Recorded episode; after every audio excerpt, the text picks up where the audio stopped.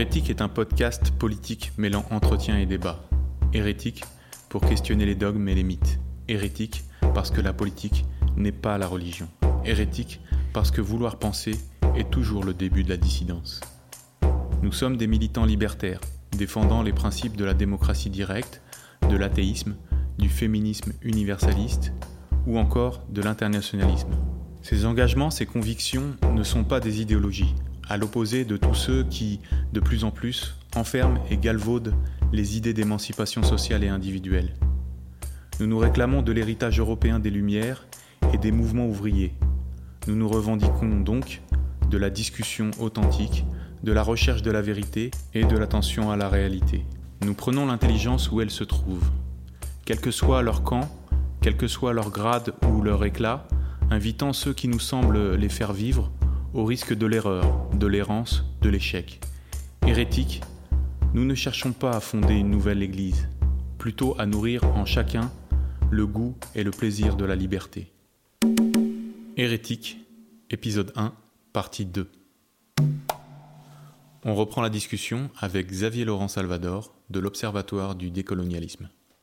C'est un nihilisme, comme, comme toute radicalité sectaire en fait, alors, si tu veux, et c'est ce qu'on voit à l'œuvre, en fait. C'est-à-dire, la radicalité sectaire, c'est. Moi, j'avais pris, j'avais fait un petit boulot là-dessus sur, à partir du bouquin de, de Thuram, sur la pensée blanche. Parce que les psychologues nous, expliquent que une secte, ça fonctionne en trois temps.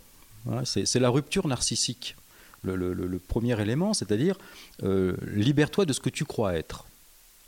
Alors évidemment, à partir du moment où on t'explique que tu n'es toi-même que la marionnette d'un système qui te dépasse, on t'amène à te déconstruire toi-même pour que tu deviennes autre chose. Tu n'es pas homme, tu n'es pas femme, tu n'es pas ce que tu crois être. Très bien, c'est la rupture narcissique. Ça, c'est le processus sectaire. Tu, n'es pas qui tu crois être. Le deuxième temps, c'est le clivage, non plus narcissique, mais social. C'est-à-dire les gens qui pèsent sur toi t'empêchent de te révéler à ta véritable identité. Donc libère-toi de cette mauvaise influence qui t'empêche de devenir ce que tu es. Vous voyez que la question de l'identité, qui n'était pas un enjeu marxiste, là on, rejoint l'individu dans ce qu'il a de plus, fragile. Qui, qui, crois-tu que tu es? Alors c'était des processus de déstabilisation, voilà, mais enfin, qui crois-tu que tu es? Donc libère-toi de cette mauvaise influence et rejoins-nous le, livre de Thuram est flagrant à, cet égard. C'est euh, tu te prends pour un blanc, tu n'es pas blanc, enlève ton masque blanc. J'avais compté plus de 750 occurrences de l'expression enlève le masque. qui pique à, Fanon. Hein. c'est voilà le masque, la blanchité. Et donc de là découle l'annihilation.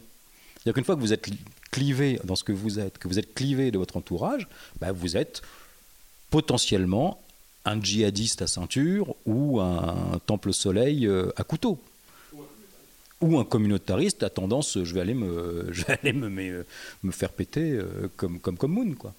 Voilà. Et en fait, on, voit bien que dans, cette bouillie, qui, évidemment n'est pas structurante et permet pas à l'esprit de grandir, parce qu'il n'y a pas de pensée de l'histoire, il n'y a pas de pensée de la grandeur, il n'y a, rien dans la structure qui, t'amène à penser euh, le mouvement dans lequel tu te construis, bah évidemment, on a là quelque chose qui a un peu à voir quand même avec ces mouvements sectaires. C'est assez, euh, assez dégueulasse en fait. Oui, euh, c'est assez clair qu'il y a au fond un mouvement qui est quasiment religieux. Et qui reprend effectivement au marxisme ces éléments, et même au mouvement ouvrier, ces éléments millénaristes.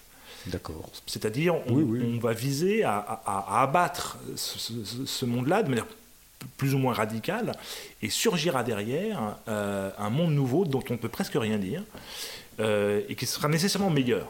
Ça, c'est vraiment le, cœur du progressisme. Il y a une, flèche du temps et il suffit de détruire le monde tel qu'il existe. Un autre surgira euh, qui sera euh, resplendissant. Ça, c'est vraiment le, langage des, des, anticapitalistes depuis, euh, depuis 50 ans. Ça, c'est vraiment une sorte de millénarisme très profond. Oui, d'accord. Et, et, et, il me semble qu'il y a aussi une différence assez fondamentale avec la philosophie classique occidentale, et que la philosophie classique occidentale est une critique qui est euh, tous azimuts. Euh, c'est-à-dire c'est une critique de l'Occident, c'est une autocritique de l'Occident en fait. Oui. On peut voir ça comme ça. C'est l'Occident qui lui-même qui sécrète euh, sa propre critique. C'est assez rare dans l'histoire de l'humanité. et c'est ça qu'il faut sauvegarder, à, mon avis. Mais c'est aussi une critique de, de, de, tout ce qui peut exister. C'est-à-dire, on, on, peut critiquer également les autres. Ce qu'on voit apparaître avec la déconstruction, le décolonialisme, etc., ça, vous l'avez e-, e-, extrêmement bien dit, une critique unidirectionnelle. C'est-à-dire, on, va critiquer uniquement l'Occident. On va déconstruire l'identité occidentale, on va déconstruire les catégories de pensée, les catégories de sensibilité, etc. Mais par contre, euh, euh, jamais on ne s'attaquera euh, au monde musulman. Hmm. Au hasard, oui. qui est très facile. Ou à la ni à la Chine, ni, à la Chinois, Chine. ni indien autochtone, ni. Et c'est ça qui est étrange. C'est-à-dire que d'un point de vue moderne, occidental, c'est très facile à déconstruire. Ce sont des sociétés traditionnelles, hétéronomes. En Occident, la critique a été faite depuis, depuis, depuis 400 ans de ça. C'est très simple. Et ces gens-là, euh, donc les, les, déconstructionnistes, euh, vont cibler, vont viser la déconstruction de l'Occident uniquement. C'est ça qui est quand même extrêmement intrigant et qui intellectuellement l'essor immédiatement de l'histoire de la philosophie. Ça, oui, bah, bien, sûr, bah, bien, sûr, c'est cette espèce d'aveuglement à toute autre critique, mais ce sont les idiots utiles d'un système dont, enfin, pardon, mais c'est ce que je, je, le pense sincèrement. C'est-à-dire qu'ils ne comprennent pas qu'ils sont en fait au service d'une, justement, d'un. Alors on pourra là aussi euh, y travailler. On parle de la Chine, par exemple. On ne pense l'extractivisme que lorsqu'il est occidental, mais lorsque par exemple Xi Jinping se rend en Afrique du Sud avec un milliard trois dans la poche et qui rencontre le président d'Afrique du Sud qui fait un discours, pour le coup, anti-occidental en disant Ah, quelle honte pour l'Occident d'avoir euh, colonisé euh, l'Afrique, merci à Xi Jinping de nous donner un milliard trois.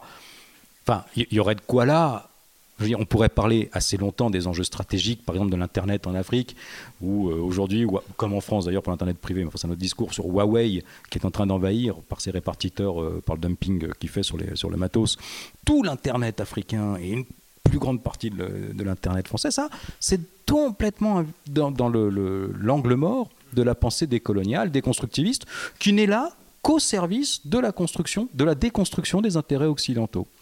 Ils sont les, les, idiots utiles d'un système aujourd'hui. Alors, qui, si on était euh, cynique, mais ça vous le couperez au montage, c'est parce qu'on a beaucoup bu, mais euh, vous n'auriez pas dû me faire boire. C'est mal. Hmm? Ouais, mais il m'en faut peu, moi. vous savez, à mon âge.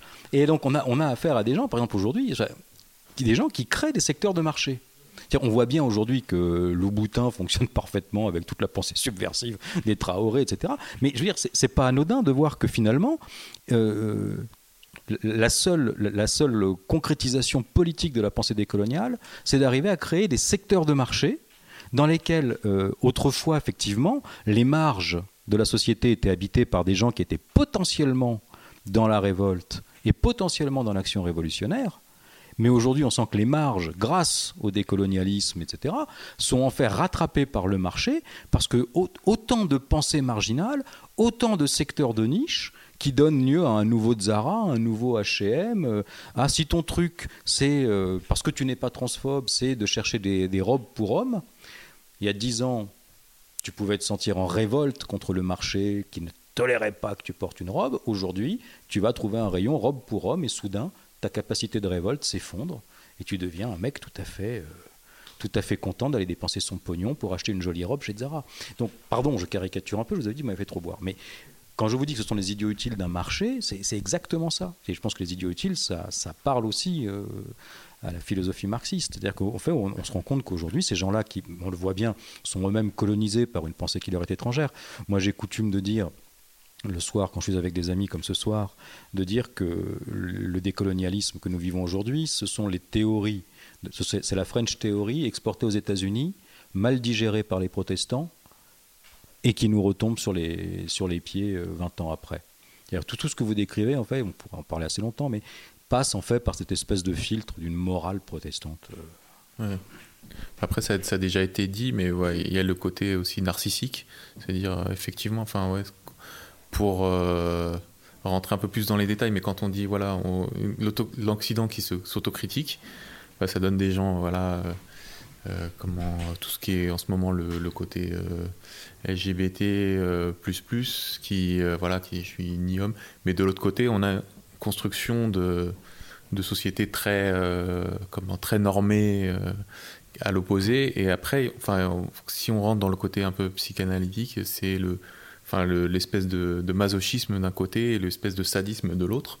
Et, euh, et, et, quand bah, c'était le je ne sais plus quel auteur j'ai oublié, mais qui disait que le, le faut pas oublier que le sadique c'est le dominant. Le, dans le, le maso, ah, le maso c'est le dominant.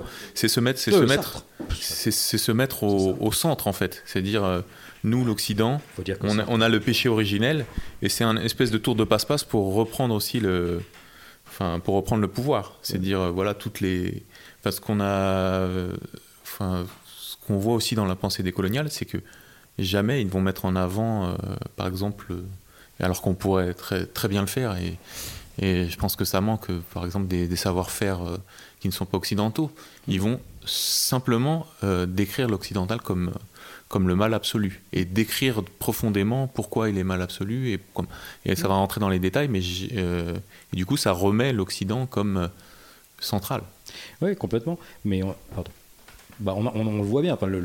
L'Occident a été aussi la source de la conservation de, milliers et de milliers de gestes euh, folkloriques, euh, scientifiques, euh, autochtones. C'est l'Occident qui les a sauvés parce que simplement ils étaient perdus ou, tués. C'est une, espèce de gigantesque ânerie. Mais dans l'université, ça donne, puisque je reviens quand même au sujet, voilà, parce que sociologiquement je ne peux pas en dire grand-chose, mais dans l'université, effectivement, moi je, dis toujours que c'est sûr que faire une thèse sur les conjonctions de coordination euh, dans, les, dans les traductions euh, médiévales du XIIe siècle, bon, c'est chiant. Mais bon, ça fait un peu progresser sur la connaissance de la langue. Mais c'est chiant. Bon, je le sais, hein, je l'ai fait. Mais c'est chiant. Ouais, c'est vraiment chiant. Enfin, si j'avais cinq minutes, je vous dirais pourquoi c'est vraiment chiant.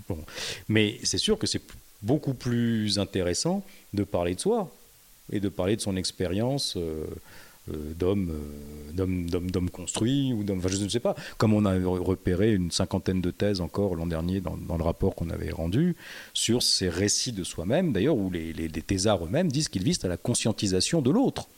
Vous vous rendez compte? Alors je, je sais bien qu'aujourd'hui l'observation participative c'est mal, que l'objectivation euh, c'est quelque chose qu'on ne doit pas revendiquer parce qu'il faut toujours se avoir un savoir situé. Enfin, c'est une chose d'avoir un savoir situé, c'en est une autre de faire de son terrain de thèse le lieu de la conscientisation des pauvres mecs qui demandaient rien, qui rencontrent une thésarde qui vient leur expliquer qu'il faut être vegan, déconstruit, etc. Ça, ça pose quand même une vraie question sur le rapport à la science. Les conjonctions de coordination, c'est chiant, mais c'est dur. Conscientiser l'autre à son idéologie, c'est plus narcissiquement, c'est plus satisfaisant. Or, aujourd'hui, les sciences humaines deviennent le lieu de cette dérive. Et nous, ce que, enfin, et vraiment au fondement de ce que nous nous revendiquons pour l'Observatoire, c'est de dénoncer non pas les disciplines comme on entend dire, oui, là encore aujourd'hui, tel tel CNU, le Conseil national des universités, qui a fait une motion pour dire que, bon, faut en parler de ces cons-là en philosophie, mais bref, pour dire qu'on était le mal absolu parce qu'on critiquait des disciplines. Alors déjà, un, on a le droit de critiquer des disciplines, d'accord? Si vous voulez me faire taire, il faudra trouver d'autres moyens. Et je veux dire, les, collègues de l'Observatoire, c'est pareil. vous, ne nous ferez pas taire. Et ensuite, euh, pardon, mais dans cette euh, déconstruction des savoirs là, qui, nous attribue, eh ben, les, disciplines, nous ne les attaquons pas. S'il y a des gens qui ont envie de, faire des tests sur eux, qui fassent des tests sur eux, nous, ce que nous critiquons, c'est que de cette grille de lecture, donc une grille de lecture, c'est une facilité hein, dans l'université, de cette grille de lecture du genre ou de la race, eh ben, découle doucement une grille de lecture pour tout un tas d'autres disciplines, la géographie, l'histoire, les lettres, qui ne sont plus des, disciplines, mais qui deviennent des lieux d'application de ces grilles de lecture d'autres disciplines. Et là, ce qu'on dénonce, ce n'est pas les disciplines de sociologie qui font le job, c'est les collabos de l'autre qui sont infichus de revenir au structuralisme, aux fondamentaux de leur discipline, aux enjeux de la science, et qui s'approprient ça et qui nous sortent tous les jours un colloque sur genre et bande dessinée, genre et Proust, genre et communication, décolonisons les imaginaires, décolonisons le droit, le colloque organisé par le syndicat de la magistrature, décolonisons euh, les imaginaires, décolonisons la communication, décolonisons le cinéma. Là, on a encore vu passer aujourd'hui sexisme et chansons françaises. Enfin, je veux dire, si, on part du principe que la chanson française est sexiste, déjà, un, vous me dites ce que c'est que, enfin, ce qu'il y a de commun entre Patrick Bruel, euh, Jean Ferrat et Bobby Lapointe, et Oldelaf. J'aime bien Oldelaf. Pardon. Bon, bref, voilà. Vous me dites ce qu'il y a de commun entre les trois, et ensuite, vous, m'expliquez pourquoi le sexisme est un donné a priori. Quand vous faites un colloque sur genre et euh, ou décolonisons l'imaginaire, je veux dire, on est bien d'accord pour dire que si on doit décoloniser l'imaginaire, c'est qu'on part du principe que l'idée que décoloniser, c'est faisable. On cherche même pas à se dire que c'est faisable. C'est-à-dire qu'on part bien d'un truc préconstruit. Donc on est bien d'accord pour dire que là, ils importent des choses. Quand vous avez, euh, pardon, j'adore cet exemple, mais je ne dois pas citer son nom, mais enfin une collègue en géographie qui fait ses cours à poil parce qu'elle explique que euh, en géographie, le corps est un territoire. Enfin, je veux dire, c'est une figure de style. C'est juste une figure de style. Le corps est un territoire, l'anus comme euh, laboratoire démocratique. C'est super, j'adore. Elle fait cours là-dessus. Moi, je suis fan. J'ai vu toutes ces vidéos. Bon, d'accord, waouh. Bon, depuis les années 70, les happenings à poil, on est un peu, euh, hein, c'est un peu passé, un peu passé de mode. Bon, en plus, bon, elle, est très, elle doit être très sympa. Mais enfin, bon, franchement, euh, enfin, je sais pas quel est son objet, mais voilà. Mais techniquement, on est d'accord pour dire que beaucoup de gens se représentaient la géographie comme un truc où, euh, allez, au pire, on faisait des cartes façon euh, années 40 et au mieux, on faisait des GPS. Bon, c'est sûr que quoi, quand tu mets ton gosse à la Sorbonne, il revient de son premier cours de géographie en disant Waouh, j'ai travaillé sur l'anus comme territoire euh, démocratique. Tu te dis déjà, un, d'accord, parlons-en. C'était traumatisant ou pas? Et t'as même, assieds-toi, parlons-en. Et t'as même pas le droit de dire que c'est traumatisant parce que tu comprends, ça fait toi un audio voilà, bon, ben. Bon, voilà. Donc c'est ça, nous, qu'on. tu vois, c'est ce glissement sémantique-là. Tu vois, ce glissement dans l'université qui fait que le genre, la race sont devenus des pré-pensées, des trucs prêts à penser. Donc on reprend avec, euh, sur le, cette idée de langue woke, en fait, parce que ça, ça, tourne beaucoup autour des, mots. Donc euh, on, a, on a parlé de la l'écriture inclusive, mais il n'y a pas que ça. Et donc, comme tu le disais au début, tu penses que c'est central dans le, dans le wokisme? Ouais, c'est central dans le wokisme pour plein de raisons. Déjà, la première chose, premier point, je pense qu'on pourrait euh, simplement montrer que, la, que le wokisme, alors dans, l'université, à travers la création de concepts, par exemple, euh, s'anglicise. Comme si, pour eux, la langue de l'intelligence, c'était évidemment l'anglais. Et fait de l'anglais, qui, Évidemment, si, on était taquin, c'est pas notre genre, mais on dirait quand même, tiens, c'est marrant, parce qu'eux qui dénoncent la colonisation en permanence, ils pourraient au moins s'inventer une langue de la liberté, merde. Je veux dire, ils n'ont qu'à créer leur propre langue. Non, ils vont chercher dans l'anglais des concepts comme la whiteness, euh, voilà, ils transfèrent mm, parfois des expressions mal traduites, comme la conscientisation, tu vois, que pour woke. Et donc là, tu te dis que déjà, si tu veux, cette cette relation à la langue, alors évidemment, c'est vu par l'universitaire ou par le linguiste, mais tu te dis que si derrière cette incapacité à conceptualiser peut-être et aller voir dans des théories euh, qui s'expriment euh, nativement en français des, outils pour le faire, il y a quand même là une faiblesse. Alors est-ce que c'est une signe de soumission, une pensée qui leur semble plus, euh, plus noble que la nôtre? Peut-être, mais il y a déjà un truc à dire. deuxième point, effectivement, tu l'as dit, c'est l'écriture inclusive, mais il faut quand même pas passer à côté parce que l'écriture inclusive, c'est pas juste un délire de militants de clavier, même si c'est essentiellement des militants de clavier. Mais enfin, c'est quand même un, geste extrêmement subversif. Nous, on le voit arriver dans l'université. C'est quelque chose qui nous est imposé par l'administration. Et il faut quand même être conscient d'un truc, et après, j'en dirai plus rien, mais ils ne veulent pas qu'on réécrive Proust ou Baudelaire ou Chrétien de Troyes en écriture inclusive. Ils veulent que la langue de l'administration se soumette à l'usage inclusif. Tu le vois dans le politique, hein, c'est le tous et toutes. Il y a aujourd'hui un wokisme universaliste qui est assez marrant. Hein, aujourd'hui, ils disent tous, tous et toutes, etc. Donc il y, a une, soumission politique de la langue de l'administration à, à cet usage, parce que, en fait, l'écriture inclusive fonctionne dans l'administration comme un signe clivant. C'est-à-dire qu'il y, a, tu peux très bien être quelqu'un de parfaitement tolérant et plein d'amour, mais écrire comme un vieux con, et puis être quelqu'un tolérant et plein d'amour, je dénie pas ça à tous les woke, et écrire en écriture inclusive. Eh bien, tout simplement, celui qui l'écrit en écriture inclusive est plus tolérant et plus pur dans son amour universel. Tu vois Et ça, c'est quelque chose qui est particulièrement gonflant quand tu es dans le refus, toi, de l'écriture inclusive, parce que derrière, tu vois bien qu'en fait, c'est un putsch qui s'opère. Je veux dire, on sait tous, depuis 1539 et Villers-Cotterêts, que la langue de l'administration, c'est pas anodin, que la langue du droit, c'est pas anodin. Et donc, c'est pas un hasard si les woke s'attaquent à la langue du droit parce que c'est le lieu où se construit, j'allais dire l'imaginaire juridique, mais c'est le lieu où se construit, euh, en tout cas, la juridiction. Et progressivement, tu vois, cet espace-là s'envahir parce que c'est le seul qui les intéresse, pas la littérature. Donc ça veut bien dire qu'à la fois, il y a une soumission à une espèce de pensée euh, anglo-saxonne, anglophone, ce qu'on appelle de common law, hein, au détriment du droit continental, hein, le droit euh, anglophone et le droit latin. Et puis en même temps, il y a une volonté comme ça d'être subversif sur le droit latin. Et donc derrière, tu vois apparaître des expressions dont, quand tu, les interroges un peu, tu te rends compte qu'elles expriment alors, une espèce de, de, foi absolue dans la langue. quelque chose qui est extrêmement caractérisant là-dedans, c'est l'hypothèse Sapir-Whorf. On sait tous que ça vous parle, ça, l'hypothèse Sapir-Whorf, c'est le truc qui dit que depuis le début du XXe siècle, c'est un truc qui a duré dix ans, tu sais, c'est la langue que tu parles conditionne ta pensée. Ça, c'est un truc, évidemment, c'est magique.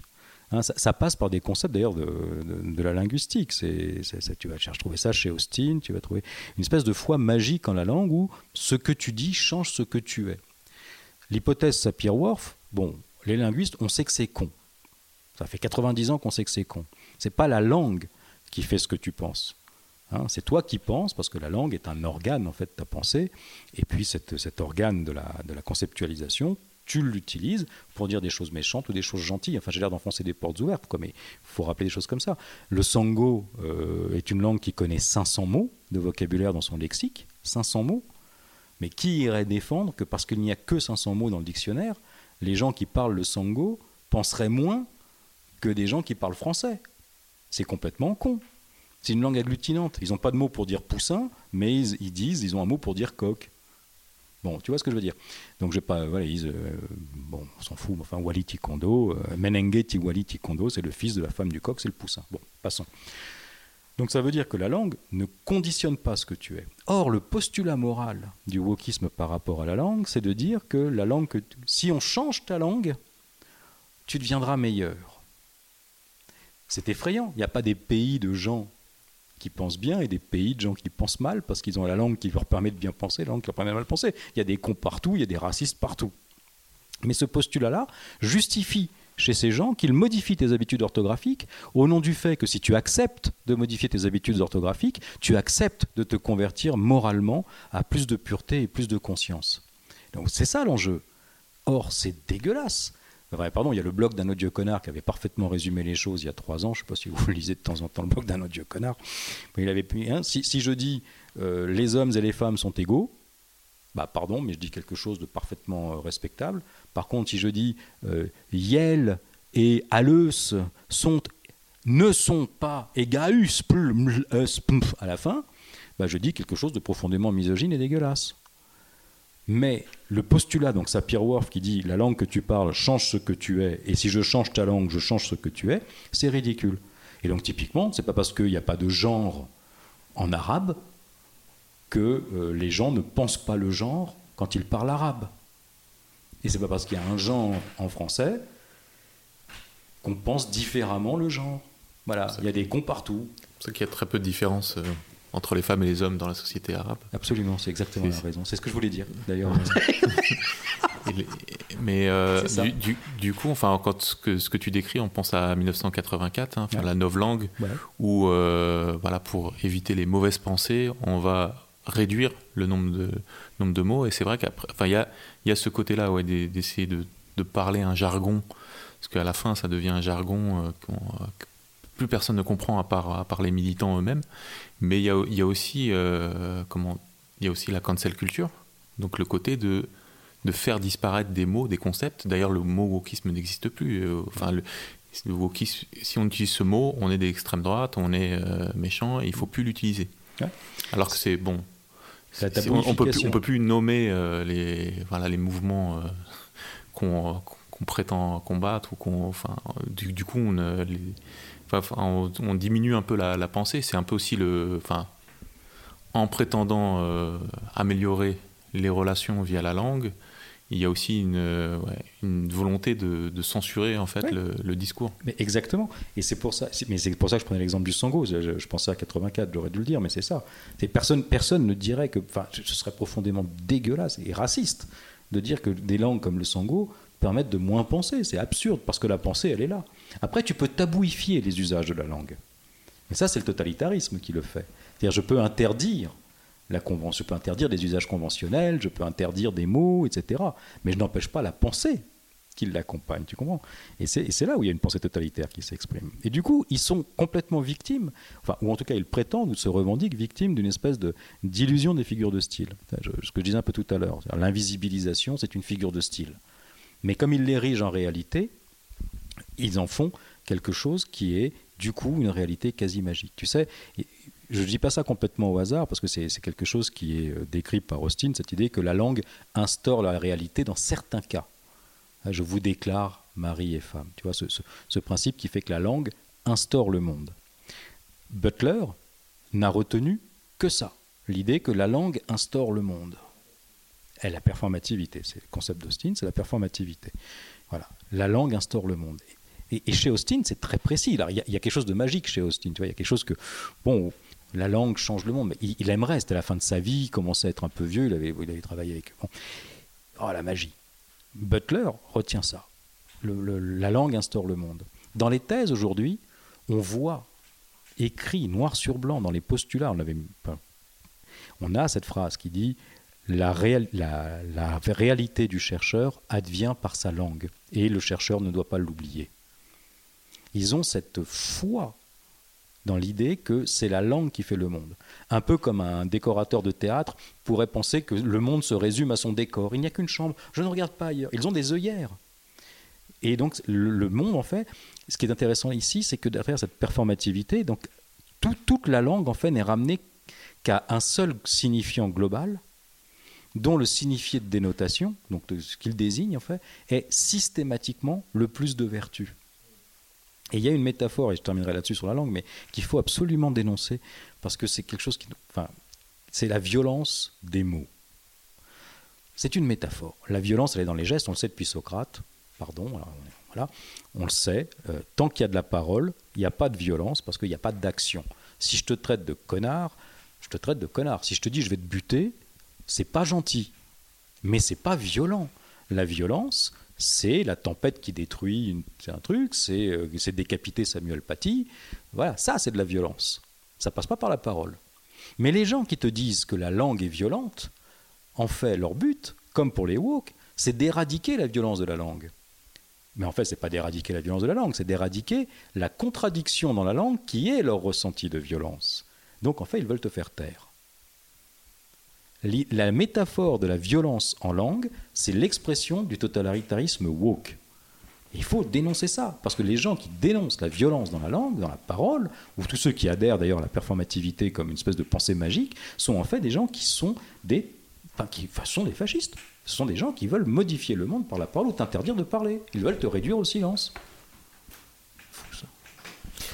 Ça me fait penser à la. Euh, c'était Barthes qui avait dit que tout, euh, que tout langage est fasciste. Bah oui, bah, quel con. Eux, ils sont vraiment là-dedans. Ils sont là-dedans, ils ne sont pas sortis de là. Ils, veulent déconstruire la langue en tant que structure d'oppression, en tant que norme commune. La, langue, la langue française, ce c'est pas la langue anglaise, c'est très étrange, c'est pas la langue arabe, c'est pas le Wolof, euh, etc. C'est vraiment la langue française. une chose qui est, qui est très frappante, puisqu'on aborde la question du langage et des woke, c'est l'inversion du sens des mots. Moi, je suis extrêmement étonné. Euh, il, y a vraiment, ça c'est un mécanisme totalitaire, hein, on parlait de langues, mais par exemple, on parle de décolonialisme. Euh, ce sont des gens, leur discours n'est en rien décolonial. D'abord parce que la décolonisation a eu lieu, on ne peut pas dire que ce soit une extraordinaire réussite, euh, puisqu'ils se précipitent dans les bras du colonisateur et ils viennent le déconstruire. On peut dire que la décolonisation, euh, géopolitiquement, depuis 70 ans, n'a pas été une réussite extraordinaire. Donc, donc son réclamé est, assez étrange. Mais surtout que ce, ne sont pas du tout des décoloniaux. Ils ont un discours de colonisateur. De condescendance. C'est ça qui est très étrange. Euh, les féministes ont, euh, sur le thème du féminisme, leur discours, leur alliance notamment avec les islamistes, fait qu'en réalité, ce sont des anti-féministes. Les néo-féministes, oui, les, intersectionnels, bien sûr. Il y a en, permanence une, inversion. Les indigènes de la République, les indigénistes, alors, on, sait qu'ils utilisent un terme, euh, l'indigène est très particulier, l'indigénat, etc. Mais en français, un indigène, c'est quelqu'un qui vit dans le pays de ses ancêtres eux, je, pense à Oye Boutelja, là, bien connue, elle ne, elle ne vit pas dans le pays de ses ancêtres. Elle est algérienne, elle est née en Algérie. Elle n'est pas indigène. C'est très étrange, cette inversion exacte du sens des mots. Les racisés, ils se disent racisés, ce sont des racisants. Oui. Complètement d'accord. Ils posent un monde découpé en, en, en races. Donc c'est très étonnant. L'antiracisme, aujourd'hui antiracisme politique, est très clairement raciste. Oui, bien sûr. Les curables, les dialogues, etc. donc il y a vraiment une inversion, euh, point par point, point par point, sens des mots. Absolument. C'est ce qui est, extrêmement frappant. Bah oui, tu as raison. Mais c'est frappant surtout. C'est-à-dire que moi, je me souviens avoir été en débat euh, sur un plateau de télé, donc je peux le dire, avec Sandra Logier, où je disais, mais vous réhabilitez un imaginaire raciste Parce que vous êtes, vous, dans une pensée essentialisante qui assigne les gens à une résidence identitaire, c'est une assignation identitaire, mais nous ne faisons pas ça, me dit-elle. Mais nous pensons la race et le genre. Donc en fait, c'est exactement ce que tu décris, c'est-à-dire que ce sont des gens qui réhabilitent le, racisme, tout en prétendant en fait, tout en se parant des vertus. Enfin, et c'est là que l'imposture est, assez euh, frappante, que ce soit dans l'université ou le monde de, tous les jours, enfin dans dans la société, euh, dans, dans, le monde, dans le siècle. Mais effectivement, on a affaire à des gens qui se parent de la vertu du progressisme tout en tenant des pires discours rétrogrades, victoriens, moraux, qu'on n'aurait pas osé entendre. Enfin, pardon, je parle comme un vieux con, mais dans les années 80, il y a encore 30 ans. C'est-à-dire qu'on se retrouve aujourd'hui avec des gens qui nous font la leçon sur ce que nous sommes, sur ce que nous devons faire, avec qui nous couchons, dans quel état, euh, dans nos lits, ce que nous pensons des voisins, etc. Et, et aujourd'hui, on est soumis en permanence à un regard victorien, effectivement, qui tout en même temps prétend nous faire la leçon du haut de sa hauteur morale et de sa pureté euh, pensante. Et la langue, là-dessus, joue un rôle extrêmement intéressant. Les féministes dont tu parles, les néo-féministes ou les féministes intersectionnels aujourd'hui, euh, construisent sur les ruines du féminisme universaliste une, une, catégorisation de la femme qui quand même est absolument révoltante sur l'assignation identitaire. C'est-à-dire que sous, au prétexte, alors, au prétexte d'une espèce de bienveillance communautarisante qui fait que toutes les communautés euh, devraient pouvoir trouver leur vie euh, dans, l'espace démocratique, derrière le, prix à payer de cette pseudo-émancipation des, des communautés, c'est l'assignation identitaire qui fait que ma chérie, tu es musulmane, tu es née musulmane, tu vas porter ton voile comme toutes les musulmanes. Parce que sinon, comment je sais que, je, que tu es musulmane, moi? Enfin, il n'y a pas plus racisant que ce discours-là. Et effectivement, on se rend compte qu'aujourd'hui, tous les mots qui ont construit l'émancipation, on pourrait revenir à ce que c'est que la France, Francus, Franca, enfin, comment, les, comment ce mot on est passé du, bruit de la hache des francs au mot liberté, en latin, Francus, Franca on a quelque chose qui est quand même constitutif de la France. D'ailleurs, ce serait intéressant au plan international de rappeler ça, c'est-à-dire que si aujourd'hui la France est sous le regard de, de l'international, si le New York Times réagit chaque fois que l'Observatoire du décolonialisme ose critiquer euh, la pensée américaine, c'est parce que derrière la République française ou la démocratie française, il y a quand même une clé de voûte du, du droit continental. Le jour où on bascule, il ne restera plus grand-chose à sauver euh, sur le continent européen. Et effectivement, cette subversion, alors évidemment, ça avance sous les habits du progressisme, gentiment, ça sourit, euh, ça vous fait la leçon comme une petite vieille euh, de l'époque victorienne. Et dans les faits, c'est raciste, c'est antisémite, c'est profondément nauséabond, et on n'a pas le droit de le dire. Et tout le monde adhère à cette idéologie-là. Euh, la question du, langage et, du wokisme euh, amène une, interrogation un peu plus, euh, un peu plus profonde. C'est-à-dire si ces gens-là font le contraire de ce qu'ils disent, ils disent le contraire de ce qu'ils font, euh, ça pose peut-être la question du, sens euh, profond de leur mouvement. Est-ce qu'on ne peut pas interpréter le wokisme euh, et, tout mouvement décolonial en général, même indigéniste, comme un mouvement dans sa version intellectuelle en tout cas, de rationalisation d'une perte de sens globale? Que, ce soit dans le langage, euh, puisque vous parliez de, de, l'entrée massive des termes anglophones, ça c'est un, fait qui est dénoncé, quand même, euh, le franglish, etc., depuis des, mmh. des dizaines d'années. Il y a une usure de la langue aussi, euh, une insignifiance croissante des mots dans le discours public, le discours politique par exemple, est absolument consternant aujourd'hui. On a l'impression qu'on peut dire tout et n'importe quoi et tout passera et, tout sera oublié. La question du genre, on nous sert des idéologies euh, néo-féministes et dégenrés, etc. On sait qu'il y a un trouble dans le genre, l'expression est de Butler, mais est très bien trouvée en Occident depuis, euh, le, depuis le, féminisme des années 60. Mm. Euh, que, ce sont des mouvements qui ne sont pas simplement en train de rationaliser un, vide, une sorte de, euh, de, de, fatigue civilisationnelle qui, pas, qui ne peut pas recevoir de réponse immédiate. Dernier exemple des euh, il y a effectivement euh, une question autour de l'assimilation des immigrés, une question qui, n'était pas, qui ne se posait, se posait pas du tout de la même manière en tout cas, jusqu'aux années 70 ou 80. Et aujourd'hui, il y a effectivement une difficulté de l'intégration du fait de l'Occident, euh, du fait de l'état dans lequel est l'Occident, euh, du fait aussi de la résurgence des, identités non occidentales. Et le décolonialisme peut être un symptôme de ce malaise-là. Et, j'ai l'impression que dans la surenchère intellectuelle et verbale, on a en fait l'impression euh, que c'est un mouvement qui, ne fait qu'accompagner une désagrégation en faisant croire qu'il en est l'organisateur. C'est pas faux. C'est intéressant. C'est, en vous écoutant, je me disais, mais Bon, moi, j'ai pas. c'est vrai qu'on a un peu le nez dans le guidon parce que notre action, elle est à la fois de politique universitaire et de politique. Quand on prend le temps de réfléchir, on a, cette espèce de millénarisme qui nous prend pleine gueule. Enfin, on se dit, mais. Et effectivement, on a un peu le sentiment que le, petit théâtre de la langue est, sorti du, théâtre euh, de Ionesco ou de Brecht. Il a quitté la, scène. C'est-à-dire le, le théâtre Théoma, il a ce qu'il doit avoir. Le, théâtre n'est plus sur scène. Le théâtre a envahi le monde et le, théâtre, la perte de sens des arts qu'on a, auquel on assistait euh, avec la mort du roman, quoi, grosso modo, et du théâtre dans les années 70-80 aujourd'hui, atteint le monde qui, finit par croire lui-même à la, la, convention du vide lui dénoté de signification. J'ai un texte, j'ai en tête le, le texte Le signifié de réel de Barthes, là, où il dit que tout détail en littérature ne renvoie jamais qu'à la littérature elle-même et à rien d'autre. Comme si les gens aujourd'hui adhéraient à cette idée que derrière le monde, il n'y a rien d'autre. Quoi, que... Et donc ils s'accrochent au langage.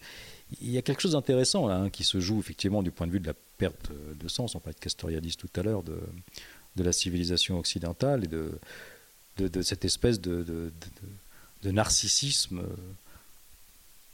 qui n'est pas inintéressant. J'ai une vision malheureusement un peu plus triste du système parce que moi j'y vois la, j'y vois l'absorption. Enfin pardon, mais je reviens sur une idée qu'on a avait peut-être déjà abordée, mais sur l'absorption des marges par le par le capitalisme en fait. Et je reprends un peu ce cette idée qu'on avait tout à l'heure, c'est que euh, je, je, pense que le capitalisme qui défaillait ne, ne peut plus tolérer en son sein des mouvements de subversion qui pourraient aboutir à une révolution née de la frustration autour de l'identité. Or, la question de l'identité, elle est évidemment euh, consensuelle, centrale, c'est l'élément le, le, plus simple euh, pour atteindre euh, l'individu dans son universel, enfin, les individus à travers le monde. Et donc, je ne peux pas m'empêcher de penser que derrière cette reconstruction du sens que vous évoquiez, il y a en fait une, façon pour le marché de vider la philosophie de la démarche critique qui était la sienne, qui était génératrice de marge, qui était génératrice de combat, qui était génératrice de subversion, au profit d'une réponse qui malheureusement est d'une médiocrité consternante, qui est celle de chacun à sa place dans le marché. Et, j'ai peur que, il ne faut pas oublier cette dimension du. Ça fait bizarre de dire ça moi, mais dans la question du sens, dans la relation ontologique que l'individu a avec l'univers, le cosmos, avec peut-être la transcendance, on ne peut pas nier que dans le matérialisme tel que l'Occident l'a construit depuis, euh, maintenant 300 euh, ans, il y avait ce risque que cette perte de signifiance aboutisse à une rédemption par le marché. Je, n'existe pas parce que je suis, mon identité, je peux me la construire, ma langue, je peux me la construire, je suis qui je veux, c'est du Pessoa dans le texte, mais derrière, il y a l'idée que du coup, ce qui fait ce que je suis, c'est l'insigne, donc l'insigne, la marque, la brandisation du monde, comme ils disent. Et donc, je n'existe qu'à travers. C'est un mot médiéval, hein, c'est l'enseigne, le pendon, le fanon. Voilà, je suis, je suis ce qui me décore. Et donc, il y a peut-être quand même là.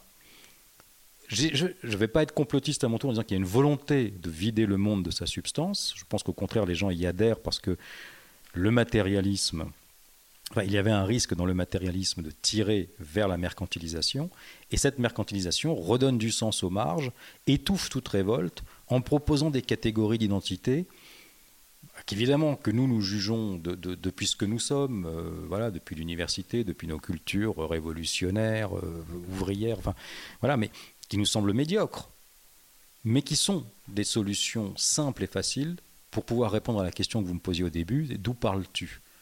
Bah, la solution la plus simple, c'est de dire bah, je parle depuis mon enseigne, je parle depuis ma marque, regarde, ce que, regarde à quoi je ressemble, je suis ce que je suis. Comme vous le disiez, ils mentent. Ils disent qu'ils ne regardent pas la couleur, ils ne regardent que ça. Quand, quand Pape fait son rapport sur la diversité à l'opéra, il s'intéresse pas pour savoir s'il y a des vrais noirs ou des, enfin des, noirs déclarés et des blancs déclarés. Il compte les gens à la couleur de peau et au prénom. Il, évoque le, brown paper back test, le, test du papier marron. Il n'y a pas plus dégueulasse. Euh, quand, ils, quand, ils font, pour, pour, nous, pour, nous, pour nous critiquer, quand ils regardent la parité dans le colloque, ils ne regardent pas les hommes déclarés ou les genres déclarés, ils regardent les prénoms pour savoir si on est des vrais hommes ou des vraies femmes. Donc voilà, c'est regarde qui. en fait, comme vous le disiez, ils ne disent pas ce qu'ils font, ils mentent, et quand ils mentent, en fait, ils nous disent Regarde ce que je suis dans mon apparence. Ils ne cherchent pas la profondeur de l'individu. Et j'ai bien peur que le marché réponde à cette question. Oui, le marché y répondra euh, de manière euh, euh, transitoire, parce que ce qui se dessine est plutôt un monde de tribus. Oui. C'est ça qui est en train de se Malheureusement, Maffezoli avait peut-être pas tort. Et je suis pas sûr que le capitalisme là-dessus puisse durer dans un monde de tribus. Le capitalisme a besoin d'un minimum de monde universel, un minimum de commun. C'est vrai? Malgré tout. Moi, j'ai plutôt l'impression d'assister à, la fin à la fin du monde moderne. Plutôt qu'à sa continuité, et à un retour de logique euh, purement prémoderne, dans lequel euh, le mercantilisme existe euh, toujours, on est en train de, de, de, le vivre, donc il parasite en permanence, mais je crois que la dynamique de fond est plutôt une sortie. De tribalisation Une sortie de l'Occident, une sortie de la modernité, une retribalisation beaucoup plus qu'une continuité de la modernité sous d'autres formes. Alors eux, ce qui, enfin, qu'est-ce qui est frappant dans le communautarisme tel qu'il se construit, c'est que eux, en fait, ne, ne pensent la démocratie non pas comme une représentation, mais comme une délégation. C'est-à-dire que ce, en fait, ce dont ils rêvent, c'est d'un empire, avec des délégués. Ah oui, ils rêvent d'un empire, ça c'est évident. C'est, pour moi, c'est, l'image de Star Wars. Hein. C'est, euh, nous, nos, députés participatifs portent tous le même costume qui est l'image de la neutralité de l'État. Eux, ils rêvent d'une députation avec euh, des Mohicans déguisés en Mohicans, des musulmans déguisés en musulmans, et euh, tout, ce que le carnaval des communautés peut promettre. Alors, si ça c'est une tribalisation, oui, vous avez raison. Malheureusement, dans l'Empire, il reste un minimum commun qui est le pouvoir. Et je pense que le pouvoir, c'est le pouvoir de l'argent, c'est le pouvoir aujourd'hui de ceux qui luttent contre les États. Il y a un ennemi dont on n'a pas parlé des États, c'est celui de ces, entreprises aujourd'hui qui prétendent être d'un droit supérieur au droit des États et qui organisent en fait hein, ces mouvements. C'est le droit des réseaux sociaux, ce sont les GAFAM, Facebook, etc., dont le pouvoir est à mon avis beaucoup plus puissant dans la construction de cette fausse identité que tout ce dont on a parlé depuis le début. Alors après, je pense effectivement que des mouvements qui viennent du bas et du terrain comme l'islamisme, des mouvements qui viennent du haut par l'argent, sont en train de converger vers la construction de cet empire. Ça, c'est vrai. Malheureusement, est-ce que ça déconstruira l'argent? Est-ce que ça déconstruira le marché? Ça, j'en suis pas convaincu. Donc, à voir. À voir. En tout cas, il ne faut pas oublier ça parce que ça va, à mon avis, ça va être de plus en plus actif dans les prochains mois. Une dernière question, est-ce que tu veux renvoyer à des ouvrages euh, ou à des choses à lire sur le même sujet? Ah, sur le sujet? Non, j'allais parler des miens. oui, aussi, aussi, aussi, bien sûr. Non, non, non, non, non, non, non, non, non, lisez les, pardon, lisez l'Observatoire du décolonialisme. Rejoignez-nous euh, dans ce combat en vous abonnant. Par pitié, soutenez-nous quand on, quand on dit des choses sur, voilà, sur Twitter. Nos ouvrages, vous les connaissez. Moi, je sors un bouquin en septembre qui est un manuel euh, à destination des parents nantis d'un enfant woke. Euh, Pierre-André Taguieff a sorti huit ouvrages depuis le mois de janvier. Nathalie Hennick, enfin, Pierre Vermeeren. je, voilà. Lisez nos, lisez, rejoignez-nous plutôt sur le site. Vous venez d'entendre le deuxième épisode de la première saison du podcast Hérétique. Pour compléter l'émission, les liens sont disponibles sur le site hérétique avec un s.fr. Le prochain épisode sera disponible dans deux semaines. Ce sera une entrevue avec Naem Bestanji sur son ouvrage Le linceul du féminisme, caresser l'islamisme dans le sens du voile.